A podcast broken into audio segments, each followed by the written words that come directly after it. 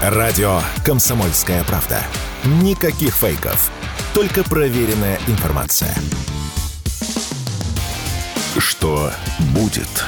Честный взгляд на 10 января. За происходящим наблюдает Иван Панкин. Здравствуйте, друзья! Здравствуй, дорогое отечество! В студии радио «Комсомольская правда» Иван Панкин. Я рад вас всех приветствовать по традиции. Перед тем, как мы начнем, я уточню, где смотрите, слушать. Смотрите, слушать, разумеется, в YouTube, канал Не Панкин. Мне сообщали, что есть какие-то проблемы с трансляцией на YouTube, но нет, вот она картинка, видео идет, все в порядке. И работает чат, да, люди пишут, и рекомендую остальным присоединяться, вот из Барселоны в том числе, что очень приятно. Присоединяйтесь, пожалуйста, к трансляции в чате, пишите в середине, в конце, в середине следующего часа во время больших перерывов, с удовольствием пообщаемся. Микрофон во время этих самых перерывов будет работать. То же самое все можно проделать в Рутюбе во ВКонтакте, там канал и группа, которые называются «Радио Комсомольская правда». Ну и не забывайте, пожалуйста, про подкаст-платформы. Google подкаст, Яндекс Музыка, Apple подкаст, CastBox, многие другие. Замечательный агрегатор, который так и называется подкаст.ру. Сайт radiokp.ru. Там же есть кнопка «Прямой эфир». Нажимайте и слушайте. Телеграм-каналы Панкин и радио «Комсомольская правда». Там дублируется прямая видеотрансляция. Начинаем. Что будет? Да, нужно уточнить, друзья, по всей стране снежные циклоны. В Москве, например, я сегодня специально вышел пораньше из дома, чтобы спокойно добраться до работы. И вы, пожалуйста, сделайте все то же самое. Пораньше выходите из дома на всякий пожарный, на всякий случай, чтобы обошлось без происшествий. А если вдруг, не дай бог, конечно, они, эти происшествия произойдут, чтобы вы так или иначе, у вас был какой-то запас времени, чтобы вы с этим справились и спокойно добрались до пункта Б. Итак, ну а теперь по новостям. Наверное, нужно начать а, с той информации, которая приходит нам из замечательной южноамериканской Швейцарии, как ее еще называют, страны под названием Эквадор. Там э, сейчас по всей территории страны идут э, беспорядки, причем довольно серьезные. Все началось с того, что из тюрьмы сбежал глава местного картеля, наркокартеля, который связан с другим известным мексиканским наркокартелем. Э, самым, скажем так, известным, грубо говоря, если можно так выражаться в отношении наркокартелей. И вот этот самый преступник после побега, там как раз начались беспорядки, в тюрьме волнения начались по всей стране. Все банды, которые там существуют, объединились, взяли в руки оружие. А какая-то часть попыталась захватить э, местный телеканал. Силовикам удалось э, телестудию освободить, уничтожить несколько преступников, но тем не менее Э, все эти банды вооружаются, причем вот э, я могу сказать, так как у меня несколько друзей путешествуют регулярно по Южной Америке, бывали в Эквадоре, ситуация там следующая, 50 на 50 примерно, плюс-минус, конечно, да, с погрешностью. Какая часть людей э, выступают за то, чтобы жить по закону, ну а другая страна пребывает в состоянии вечного беззакония как раз. Такая вот печальная довольно-таки ситуация. И вот эти люди с удовольствием сейчас взяли в руки оружие. Есть видео, где, например, молодой совсем парнишка держит в руках базуку. Да, серьезно, я сегодня с утра, такое видел. И, конечно, не по себе. Такого есть также кадры, как этим бандитам удалось повесить полицейского. Причем сделали они это в прямом эфире. То есть транслировали эту картинку. И президент дал сейчас, президент страны, полный, пол, все полномочия, карт-бланш, как это принято называть, местным силовикам. Освободите, пожалуйста, страну от этой скверны. Что они сейчас и делают, чем они занимаются. Как это все закончится, ну, посмотрим. И, конечно, я думаю, что завтра плюс-минус уже ситуация как-то стабилизируется, ну или будет понятно, что к чему, потому что пока что новости поступают довольно тревожные. И мы э, выведем какого-нибудь специалиста по Южной и Латинской Америке и с удовольствием расспросим его о том, чем все это дело грозит. Ну, конечно, там очень сильные в этой стране были, по крайней мере, вот на политическом уровне раньше, проамериканские силы. А сейчас вот мне ситуация не совсем знакома, будем выяснять, как там дела. Еще довольно любопытная история развивается в Соединенных Штатах Америки. Накануне рассказывал о том, что глава Пентагона, то есть министр обороны США Ллойд Остин, оказался в больнице, там у него был какой-то плановый осмотр, может быть, небольшая операция, после чего он пропал на несколько дней. То есть не было от него никаких вестей. Полномочия были совершенно секретным образом э, в обход Байдену, в обход президенту страны переданы заместителю Ллойда Остина, который тоже ничего не знала о том, что с ее руководителем. Представь себе такую ситуацию. Где он и почему ей передают полномочия, что ей делать и так далее и тому подобное. То есть э, ничего. Потом выяснилось, потом выяснилось, что Ллойд Остин вообще-то серьезно болен у него рак простат. И вот прямо сейчас э, в Конгрессе США, именно спикер Палаты представителей США Майк Джонсон, тот самый, которого назначили недавно, о котором мы много говорили, на которого мы возлагали надежды, что он как раз положит конец э, большому финансированию Украины. На самом деле это не совсем так, но так или иначе этот самый Майк Джонсон рассылает конгрессменам письма с готовым текстом по голосованию за отставку министра обороны Ллойда Остина. Ллойд Остин, надо сказать, ну, скажем так, большой фанат Украины и лично Владимира Зеленского. Соответственно, в этом смысле, в этом контексте нам, конечно, выгодно, чтобы его отставили. Вообще он человек очень профессиональный, у него большое количество э, всяких разных наград боевых. Поэтому в каком-то смысле надо вот за этот факт порадоваться, что этот человек теперь, скорее всего, этот пост занимать не будет. Они, конечно, найдут какого-нибудь другого, но кто его знает, что у него там получится. А Ллойд Остин, так или иначе, в общем-то, довольно неплохо руководил военным ведомством США. Вот он выбил финансирования, они там увеличили военный бюджет свой беспрецедентный за 800 миллиардов э, долларов, то есть какие-то фантастические цифры, которые не используются ни в одной стране мира. У Китая, которого 200 миллиардов, представьте, да, насколько меньше, который сейчас занимается всячески развитием своих вооруженных сил, но им до Америки еще как до Луны. То есть Майк э, то есть Ллойд Остин построил огромное количество новых военных баз. Это серьезный человек. И вот сейчас, конечно, скорее всего, ему будет объявлен импичмент, он уйдет в отставку. Я думаю, что это вопрос времени. Но прямо сейчас он по-прежнему находится в больнице, и состояние его здоровья неважное, как, по крайней мере, сообщается. Еще одно интересное заявление от Илона нашего Маска, известного предпринимателя, э, который, я думаю, в представлении их не нуждается, тот самый глава SpaceX, в том числе раскритиковал в очередной раз военную помощь Киеву от Вашингтона, которая идет. Но он так и сказал, что огромные суммы денег, которые США тратят на поддержку Украины, бессмысленны, поскольку для Киева в этом конфликте нет никакого прогресса, только новые смерти. И вот а, одна из цитат. «Еще 65 миллиардов Украине! Какова стратегия выхода?» написал он. 65 миллиардов Украине – это действительно огромные цифры, которые прямо сейчас пытаются э, согласовать в Соединенных Штатах Америки. Еще о 50 миллиардах тоже подумывают э, в Европе, то есть какие-то большие деньги за два года, я уточню. Украине всего, всем миром было выделено примерно 150 миллиардов долларов. И вот сейчас говорят о том, что, чтобы в США выделить еще 65, где взять эти деньги даже Америка чешет репу и не понимает, где найти столько денег. Так вот, э, Маск, почему же он так активно выступает за прекращение помощи Украине не только чтобы в США перекрыли кислород, да, но и в Европе. Зачем ему это нужно? Он же американец, он же за Америку, это действительно так.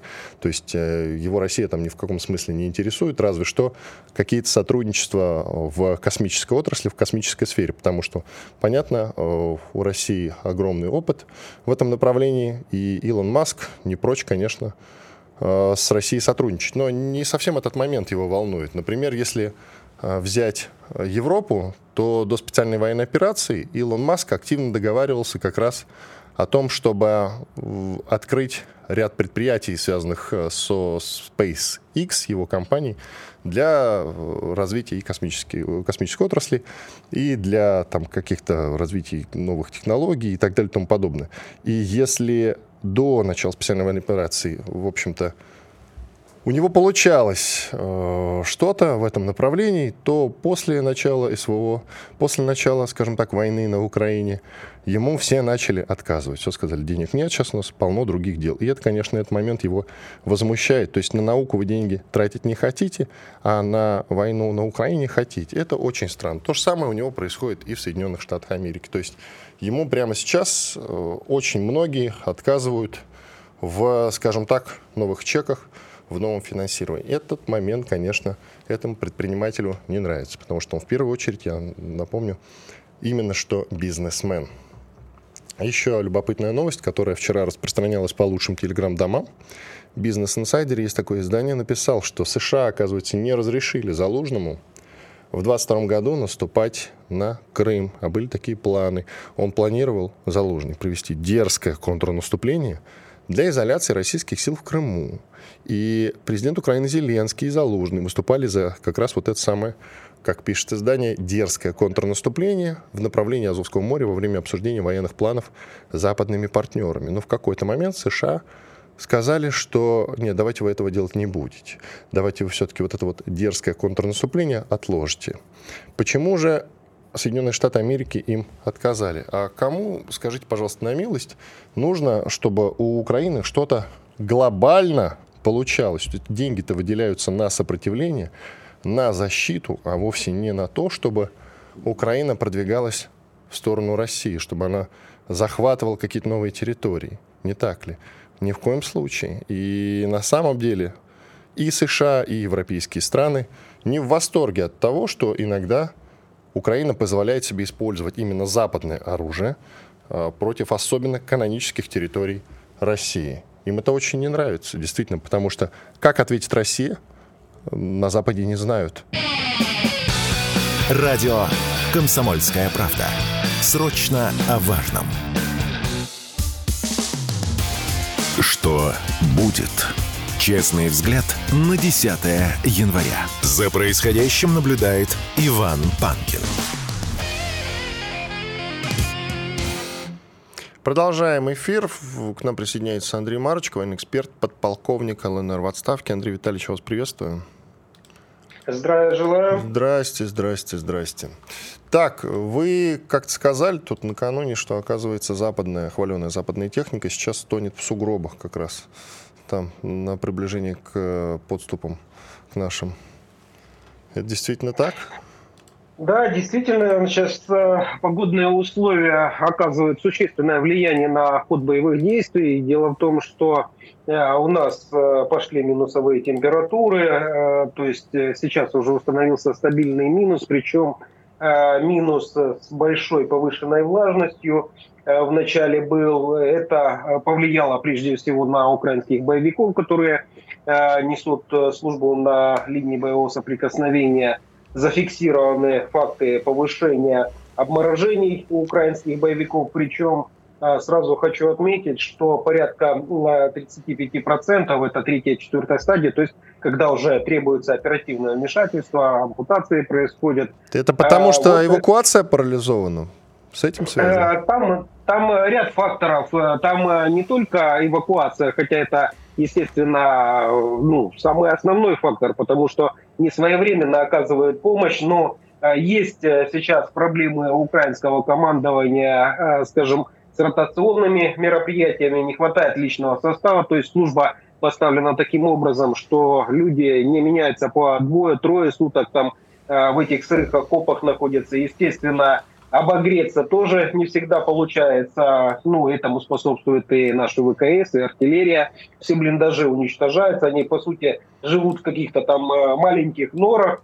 И это вот э, все влияет. Плюс еще и жалуются на форменную одежду, которая скажем, ну, не, не совсем соответствует э, климатическим условиям, которые сейчас э, здесь находятся. Ну и западная техника действительно сейчас, причем хочу сразу отметить, как колесная, так и гусеничная, сейчас застреет в переметах, потому что после вот такой вот, скажем, неблагоприятной сырой погоды пошел сухой снег, причем довольно-таки много, плюс ветер, это все снежные заносы и вот э, такой рыхлый снег. Ну, каждый автомобилист знает, что а, лучше, конечно, влажный снег, то есть мокрый, который а, утрамбовывается, по нему еще можно как-то передвигаться на автомобиле. А вот если рыхлый, машина просто садится на днище, да, и идет э, пробуксовка. То же самое происходит, в принципе, и с э, западной техникой, особенно колесной, те же самые пресловутые хамви, которые Э, скажем, имеют высокий клиренс, но несмотря на это, они, э, когда заезжают э, в переметы, опять же, рельеф местности у нас весьма сложный, там могут быть лощины, которые просто снегом занесло, да и не видно, машина едет, и тут просто нырнула и утонула э, в этом снеге. То есть э, есть проблемы, э, действительно, из-за небесной канцелярии, но тут как раз, э, как мы и говорили, генерал Мороз всегда работает на Российскую Федерацию. И что, и прямо сейчас тоже работает? Ну нельзя же говорить, что у нас нет проблем, не так ли? Давайте и о наших проблемах тоже вспоминать. Э, проблемы у нас есть, их э, довольно большое количество, даже больше, чем хотелось бы. Но здесь хочу отметить, что занимаются. То есть, если в прошлом году я еще отмечал некоторые моменты негативные, то в этом году, ну, по крайней мере, те подразделения, которые я знаю, с которыми общаюсь на регулярной основе, довольно-таки неплохо подготовились к зиме. Действительно, много теплых блиндажей, причем и благодаря и волонтерам, и материально-техническому обеспечению от МОРФ э, завезены э, обогревающие индивидуальные приборы, причем это э, не те, которые работают на твердом бытовом топливе, а это именно газовые горелки. Положительно это то, что, во-первых, это не демаскирует наши позиции, то есть нет вот этих газов, которые выходят, хотя, конечно, при помощи тепловизоров можно обнаружить, но с этим тоже наши ребята справляются. Форменная одежда обеспечены, ну, по крайней мере, э, ну, я, я не слышал от тех подразделений, которые находятся на ЛБС, что у них существуют какие-то проблемы э, с форменной одеждой.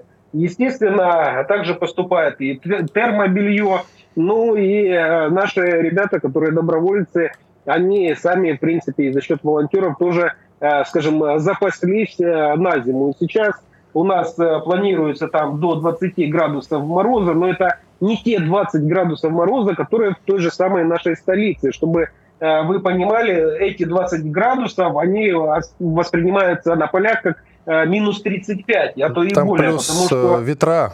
Плюс ветра. Да, очень. У нас, чтобы понимали, 360 дней в году ветер – и ветер это 14-18 метров в секунду. Это а, обычное вообще такое явление а, в Донбассе, поэтому продувает насквозь буквально, а, ну, недавно там а, ездил, как говорится, с ребятами встречался, ну, просто а, продувает насквозь. Если обычная форма, ну, то есть а, гражданская форменная одежда, я так ее называю, то там вообще все тяжело будет на линии боевого соприкосновения. Ну и не следует забывать, что промокает очень быстро. То есть если ты даже там тебя притрусило снегом, зашел в блиндаж, где-то чуть-чуть отогрелся, а, естественно, снег растаял, э, форма э, ну, промокла, и, э, естественно, ты уже, как бы, когда выходишь на мороз, ты довольно-таки серьезно, а, ну, получается, ощущаешь все вот эти негативные факторы. Для этого существуют Э, специальные накидки, для этого существует подменная форма. То есть э, с, этим э, я вот как раз уточнял, вроде бы как неплохо. Скажите, пожалуйста, уже, наверное, можно официально говорить о том, что контрнаступ остановился. Мы сто раз говорили об этом. И прямо сейчас сообщается о том, что ВСУ полностью ушли в оборону. Но при этом, насколько я понимаю, мы не находимся, э, российские вооруженные силы, в состоянии наступления. У нас тоже идет вот этот процесс перемалывания по-прежнему, эластичной обороны, если говорить таким военным языком. Это так или все-таки можно говорить о каком-то наступлении? Растолкуйте ну, по-военному. Если мы говорим о контратакующих действиях со стороны украинских боевиков, они не остановлены, они продолжают фиксироваться на всех участках, то есть э, э такая вот э, маневренная оборона, она идет с, с обеих сторон. И контратакующие действия действительно э, присутствуют, э, и довольно-таки в, в нормальных количествах. Нет э, такого, что, допустим, украинские боевики на разных участках не пытаются вернуть ранее утраченные позиции. Но э, мы действительно сейчас, э, скажем, продвигаемся за счет той же маневренной обороны, э, когда просто истощаем противника, противник оставляет свои позиции, и мы их занимаем. Этот процесс довольно-таки ну, не быстрый, но, по крайней мере, продвижение вперед у наших войск регулирует, ну, по, по крайней мере, я фиксирую на всех трех участках э, ну, в зоне ответственности Луганской э, Народной Республики. Более того, вот э, зафиксировано то, что на Краснолиманском направлении противник действительно увеличивает межпозиционное пространство, а это ну, для гражданских так называемая серая зона, да, вот они отходят, оттягивают основные силы в районе Торского участка, Серебрянки, Белогоровки, пытаются отойти на ранее подготовленные второстепенные позиции – а, и вот э, мы э, после таких действий, как правило, э, эту серую зону уменьшаем, то есть выдвигаемся на те позиции, где находились украинские боевики. Так что фронт дышит, фронт живой, и, скажем, о таких вот каких-то ну, спокойных действиях или остановке я бы и не стал говорить. На некоторых участках довольно-таки очень горячо, особенно это вот на Донецком направлении – район Часовьяра, там происходит довольно-таки э, серьезное э, сражение, это и в районе э, населенного пункта Григоровка, это Богдановка, Ивановская, вот там сейчас довольно-таки горячо, и обе стороны в активной фазе боевых действий. И по поводу Херсонского направления, продолжает ли оно быть жарким? До сих пор мы помним историю в Крынках. Она, насколько я знаю, все равно по-прежнему развивается. То есть какие-то группы туда пытаются забрасывать в ВСУ. Я еще и почему об этом вспомнил. Вчера, насколько, да, 9 января, свой день рождения отметил Михаил, Ю, Михаил Юрьевич Теплинский. Это командующий группировкой Теплинский. войск. Теплинский, да, правильное ударение, действительно. Командующий группировкой войск э, Днепра как раз 30 октября 23 э, года. То есть после его назначения, получается, ситуацию удалось стабилизировать. Ну, действительно, э, вот пользуясь эфиром, хочу еще раз поздравить Михаила Юрьевича, потому что это наш земляк, он с Тельмановского района Донецкой области, тогда сейчас Донецкой Народной Республики. И э, ну, мне довелось с ним пообщаться в ходе ведения специальной военной операции. Э, ну, просто ну, мужик с настоящей, э, настоящий мужик с большой буквы. Коротко, 50 секунд, пожалуйста. Естественно, то, что происходит на Херсонском направлении, украинские боевики пытаются перевернуть в свою перемогу, что они занимают какие-то позиции. Действительно, они занимают территорию на нашем берегу, но это порядка 2-3 квадратных метра. Это там, где лежат их трупы. А так, в принципе, больше перемог у них нет. Все понятно, как вы это поэти, поэтически выразились-то. Андрей Марочек, военный эксперт, подполковник ЛНР в отставке, участвовал в нашем эфире. Благодарим за участие. Сейчас нас ждет большой перерыв после полезной рекламы хороших новостей. Вернемся и продолжим разговор. Я уточню, что во время перерыва микрофон будет работать. Так что, пожалуйста, милости просим все в чат. В Ютубе или на канале Непанкин, в Рутюбе, во Вконтакте, канала группа «Радио Комсомольская правда». Давайте, пишите. Радио «Комсомольская правда». Срочно о важном. Что будет? Честный взгляд на 10 января. За происходящим наблюдает Иван Панкин. Да, Иван Панкин, студия радио «Комсомольская правда». Продолжаем эфир. Трансляцию на YouTube канал Не Панкин. Пожалуйста, присоединяйтесь, лайки, колокольчик нажимайте, чтобы вам уведомление приходило. А к нам присоединяется Алексей Живов, политолог, публицист, телеграм-канал Живов Z. Подписывайтесь. Леша, я тебя приветствую. Приветствую. С так. Новым годом и Рождеством Христовым. Спасибо. И тебя тоже, и всех наших слушателей, разумеется, всех русских людей. Так, во-первых, продолжается Новый год, точнее, начинается с очередного наката на военных волонтеров, в частности, на тебя и на Рому Спанькова, нашего другого постоянного участника наших эфиров. И в этой связи хочется поговорить на вот какую тему. Любопытный момент. Э, этот накат и в прошлом году был. Он сейчас продолжается, в том числе про тебя по крайней мере, не сама писала, но постила другая замечательная журналистка Юлия Витязева, которая тоже занимается волонтерством военным. И вот она постит про тебя тоже нехорошие вещи. И я, честно говоря, не совсем понимаю э, причину и следствие этого конфликта, откровенно говоря. Причем тут еще интересное развитие, оно заключается в том, что Юлия Витязева, там, допустим, господин Якименко, который тоже работает, как и Витязева, на Соловьев Live, вот они любят на военных волонтеров наехать, на частников, что называется. А тот же, допустим, Андрей Медведев, который большая шишка в ВГТРК, а Соловьев Live и ВГТРК, как мы понимаем, связаны, он за вас заступается. И мне очень, честно говоря, в этот момент не понять, что происходит вообще. Да и, и нам пока еще до конца непонятно. Разбираемся вместе с силовыми структурами, что происходит. А с силовыми структурами это что значит? Ну, там с их стороны есть признаки состава преступления, ну, как минимум... Клевета? Ну, как минимум, там, по гражданско-правовой истории, да, там, очевидно, что защита чести и достоинства. А там еще и на клевету есть какие-то истории, да. Не у Витязевой нет. Витязева держит политес в этом плане, а, не вытаскивая вот эту вот чернуху, которая, которая идет по анонимным телеграм-каналам, в том числе, кстати говоря, украинским и ЦИПСО каналам. То есть, если ты обратишь внимание на этот накат, половина его а, прошла через ЦИПСО каналы, которые выдают себя за российские. Угу. Я уж не знаю, был, а, сами они это схватили или им посеяли за деньги туда, но факт остается фактом. Ну как, вот, вот она постит, при всем уважении к Юле, она постит как раз про тебя разоблачительные вещи от э, а телеграм-канала э, Redacted R6. Ну, да дело не в этом, ты сам потом почитаешь, а. я думаю. То есть все-таки, а, то есть, то есть прямой накат все-таки есть. этой истории, да? Да, репост она делала. Ага. При всем уважении к Юлии Витязеву, но справедливость э, требует того, чтобы в ней тщательнее разобраться, да, кто прав, а кто виноват. Я в этой ситуации ни за кого не выступаю, просто хотел бы выслушать все стороны, и с Юлей обязательно как-нибудь э, этот момент обсудим. вот с тобой, как с нашим постоянным гостем, тоже. С чем связан этот накат? От одних государственников на других? Ты знаешь, э, я вообще насчет э, Витязевой слабо понимаю несколько вещей. Первое, занимается она волонтерством, ты сказал, я ее ни разу не видел на передовой, около передовой или где-то там. Видел слышал, что она в студии в Москве находится а, и работает вот в медиапроекте, в большом медиапроекте Владимир Соловьев. Второе.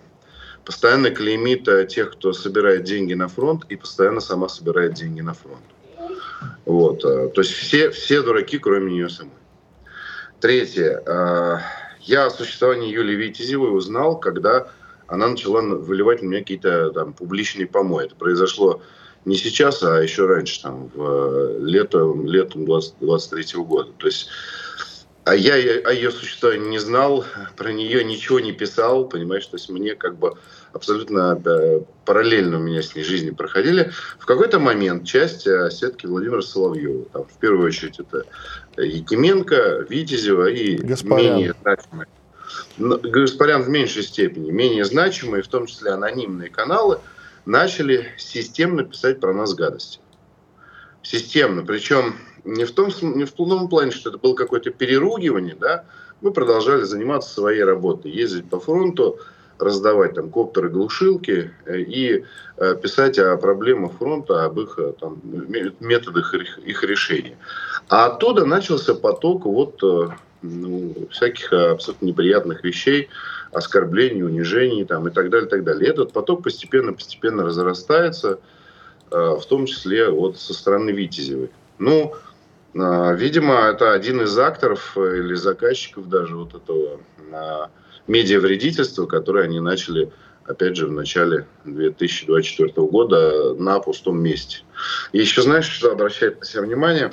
Вся компания была развернута в сочельник Рождество то отдельно указывает э, на очень низкий моральный статус людей, которые ее проводили. То есть первая там публикация зашла 5 января, а вот эта вот вся, вся компания по информационной дискредитации, которая, кстати говоря, в Телеграме не сильно-то и зашла, э, а ее сейчас пытаются вытянуть за уши такие вот, как, э, видимо, Витязева, э, она была в сочельнике в Рождество. Ну, то есть мы имеем дело с людьми глубоко неверующими и имеющими, я не про Витязева, я про тех, кто эту компанию запустил, имеющими очень низкие моральные принципы, потому что, ну, ты понимаешь, да, люди в церкви с семьями, а в это время в Телеграме льется поток абсолютно, а, абсолютно ничем не обоснованного Тут есть два, я понял, тут есть два интересных момента. Э, первый момент. Все-таки, как мне кажется, какие-то люди выступают за то, чтобы частников сейчас из э, вот, прифронтовых территорий отогнать. Это первый момент. Хотя мы все должны понимать, что именно благодаря частникам мы выстояли на начальной стадии специальной военной операции. В том числе mm-hmm. благодаря там, твоим э, каким-то усилиям да, и других ребят. Это очень mm-hmm. важный момент. Другой момент, что я не совсем понимаю, есть какая-то пятая колонна во всей этой истории. То есть одна часть э, людей, которые работают на государственных ресурсах, Э, участвуют в этом накате, а другие наоборот, причем они связаны друг с другом. Я вот это этот момент хочу на нем акцентировать внимание. Я уже приводил фамилию в начале нашего разговора. Вот, это, вот здесь бы разобраться. Плюс на тебя накатывало, ты говоришь, что там какие-то анонимные, в том числе люди. Мы забыли про, э, допустим, госпожу Шафран, которая тоже поучаствовала. Да? Потом она, правда, извинилась, сказала, что как ты это назвал? Это казус исполнителя или как? Что-то в этом роде. Ну, То она ее, ее, сказала, пом- да, ее помощники сварганили, как, сварганили какой-то видосик, получается, в котором ты фигурировал.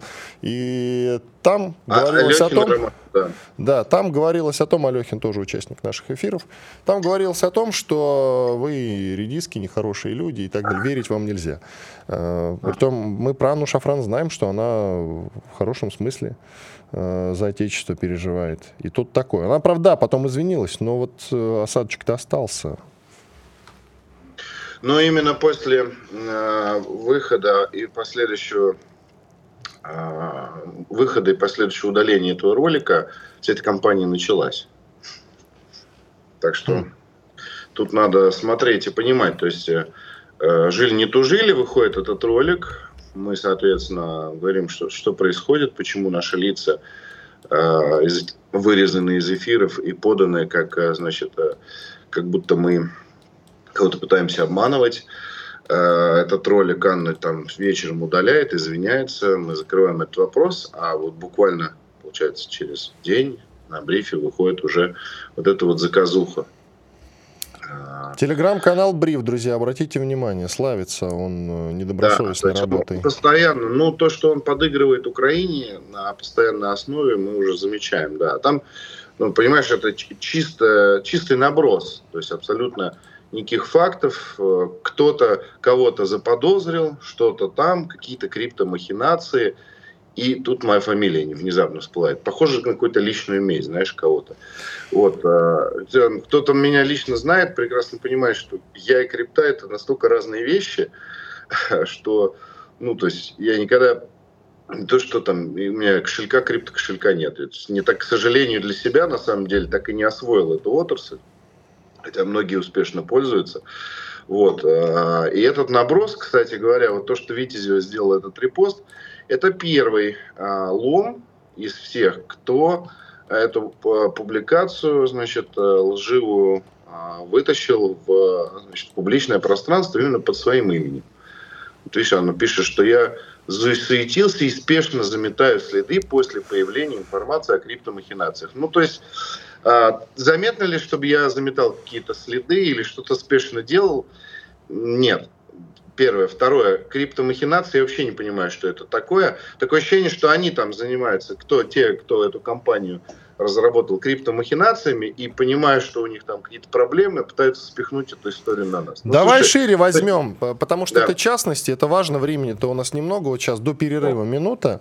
Важный угу. момент. Как ты считаешь, э, есть ли какая-то задача все-таки э, выгнать из прифронтовых территорий военных волонтеров-частников?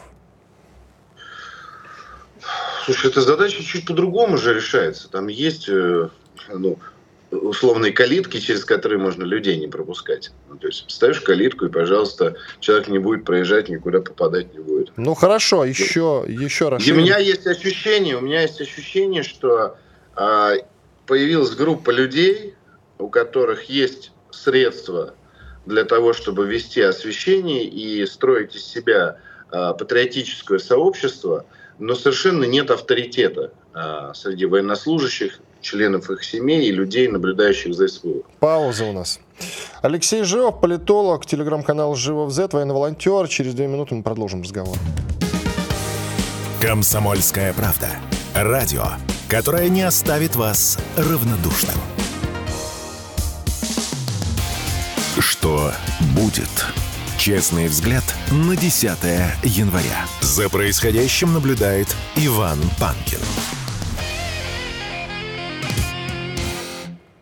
Продолжаем эфир. Иван Панкин и Алексей Живов, военный волонтер, политолог, телеграм-канал Живов Z. Подписывайтесь. Пожалуйста, Леш, коротко только обозначу вот по той теме, которую мы обсуждали в прошлой части, и дальше пойдем. Все-таки часть людей, которые связаны с государственными медиа, я уже привел в пример Шишку с ВГТРК Андрея Медведева, который за вас заступался. Я перед Новым годом записывал эфир с Русланом Асташко, который ведет время покажет на Первом канале, и он же имеет прямое отношение к Народному фронту. Он говорил, что военные волонтеры должны выполнять свою работу. И э, накат на них связан, ну, наверное, с какими-то э, с какими-то действительно задачами, которые исходят с той стороны, имеется в виду Украины. Вот, поэтому, ну, будем смотреть, мы со своей стороны будем э, следить за ситуацией. И, ну, заступаться, разумеется, я со своей стороны точно буду заступаться за военных волонтеров, потому что изнутри понимаю, э, какую огромную помощь и вклад они сделали э, вот как раз на начальной стадии специальной военной операции, когда буквально ничего не хватало, действительно. Был дефицит по, по-моему, дефицит всего на фронте, в том числе и беспилотников. Так, дальше идем. 50 тысяч 50 тысяч комплектов в женской военной форме формы заказали в ВСУ, господин Умеров, министр обороны. Это говорит о том, что совсем скоро все-таки женщин начнут мобилизовывать, как ты думаешь? Или с чем это связано? Что просто число добровольцев среди женщин увеличилось там на Украине? И нужны ли нам женские военные комплекты? Ведь у нас тоже женщины присутствуют в довольно большом количестве на ЛБС. Нет, у нас в зоне СВО женщин нет. Ну как это нет? Нет, нет у нас никаких женщин. Медсестер огромное количество тех же. Военных, военных волонтеров тоже огромное количество. Военные волонтеры, да. Они не, явля... не имеют отношения такой прямой к Министерству обороны. Министерство обороны их не одевает. Это раз. Два. Значит, медсестер на передовой я не видел. Э, был приказ еще в самом начале специальной военной операции. Я разговаривал с офицерами из э, медштабов ФДВ, женщинами, девушками их э, как бы отодвинули от линии боевого соприкосновения, они работают уже дальше, там, они работают там, в зоне СВО, но не на передовой. Они могут работать в фронтовых госпиталях, госпиталях там, э, в, в зоне СВО, перед зоной СВО и так далее. На передовой женщин там нету. То есть их нет. Может быть, какие-то исключения есть, э, там, именно исключения, но как массовое явление у нас женщин с фронта убрали. Есть девушки-военкоры, есть девушки-волонтеры иногда попадаются. Но опять же, Владимир Путин сказал девушку-военкоров убрать, опять же, с передовой. Было такое заявление. Было, да, во время пресс-конференции. На мой взгляд, довольно спорное все-таки.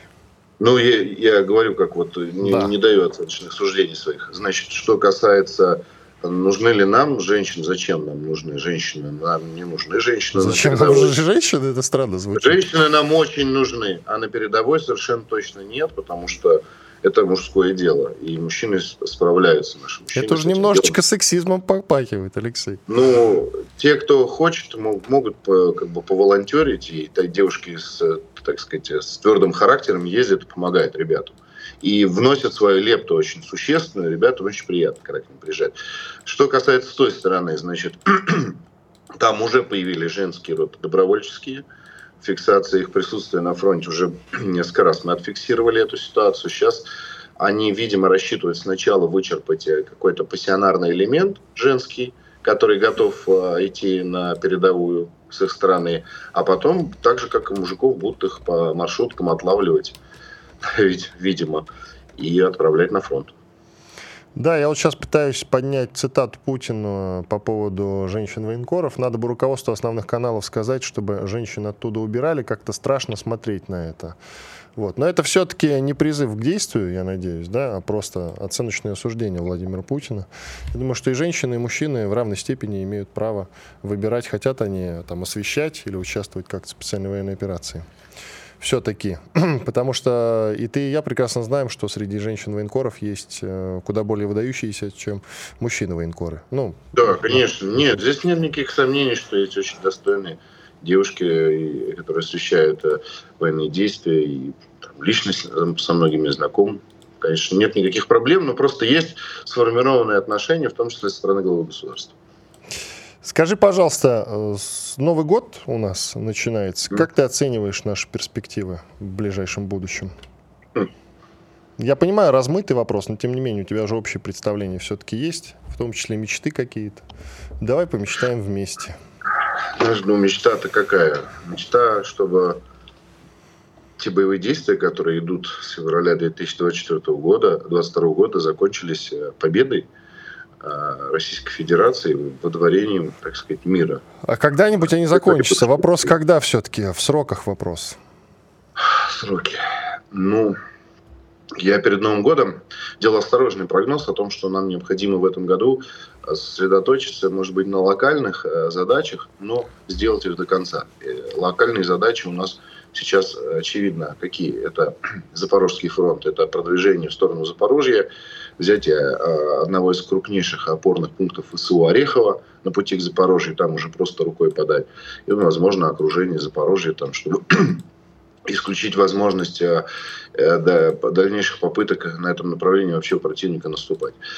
Затем у нас есть на правом берегу Херсон, но его, естественно, кампания по его освобождению – будет сложная, особенно если придется через реку эту кампанию проводить. То есть я пока оставлю это в стороне. Это слишком сложная история, и, наверное, пусть это военные обсуждают.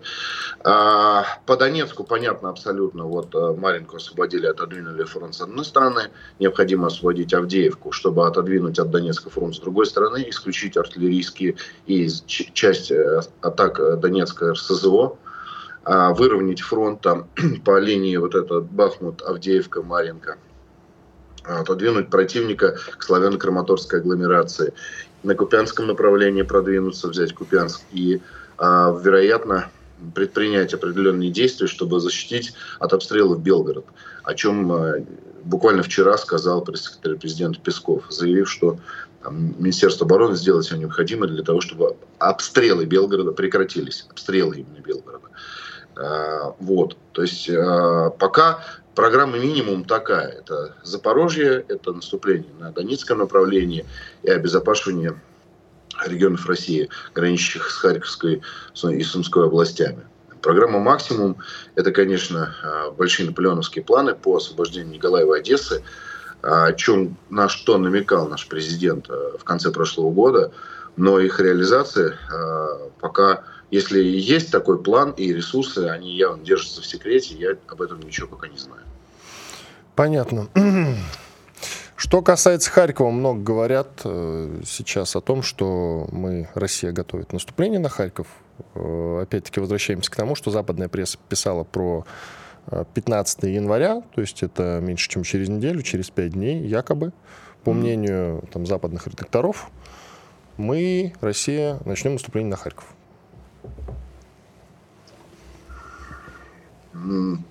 Харьковский фронт от нас весьма далеко, да, то есть э, я понимаю, э, что, что у нас происходит на Херсонском направлении, хорошо понимаю, что происходит на Запорожском направлении. Вот там идет медленное но уверенное наступление всей группировки наших войск. Потихонечку, там целое, там две армии, и они потихоньку, потихоньку, потихоньку, шаг за шагом, буквально 100, 200, 300, 500 метров двигают врага к Запорожью. Это, это факт совершенно точно, он происходит сейчас, происходил в конце того года, происходит в начале этого года.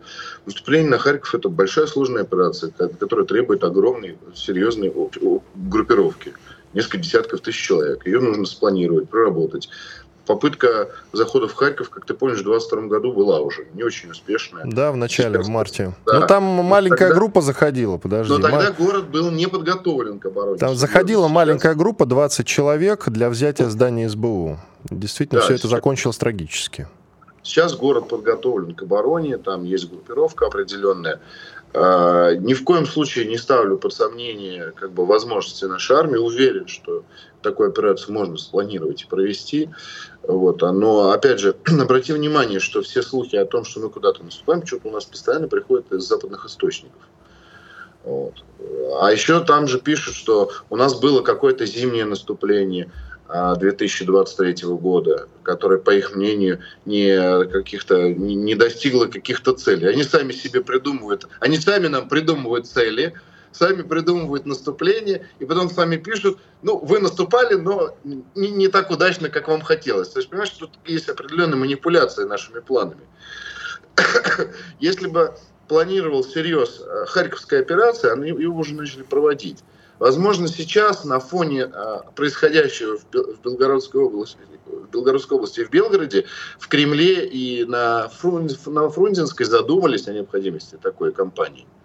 Но ее нужно спланировать сосредоточить ресурсы, материальные, технические, человеческие, операцию продумать и так далее. Это не делается с кондачка за один день. Это требует определенного времени. Если такое решение принято, и вот это вот Песково заявление, грозное заявление Пескова было предтечей, значит, через какое-то время мы ее увидим. Возможно, все ограничится, например, а, работой специальных диверсионно-разведывательных групп, которые будут заходить а, вглубь территории Э, Харьковской области, создавая там определенный санитарный кордон, не давая возможности никаким там реактивным системам залпового огня и ствольной артиллерии работать по российским регионам. Ну, то есть мы этого пока не знаем. Пока основные все действия раз, разворачиваются на Донбассе. Там на Авдеевке самые ожесточенные бои идут. Спасибо большое. Алексей Живов, политолог, э, военный волонтер, телеграм-канал Живов Z. Традиционно призываю вас подписаться, очень рекомендую. Я Иван Панкин, сейчас у нас большой перерыв. В начале часа вернусь и продолжим после полезных новостей. Радио «Комсомольская правда». Мы быстрее телеграм-каналов.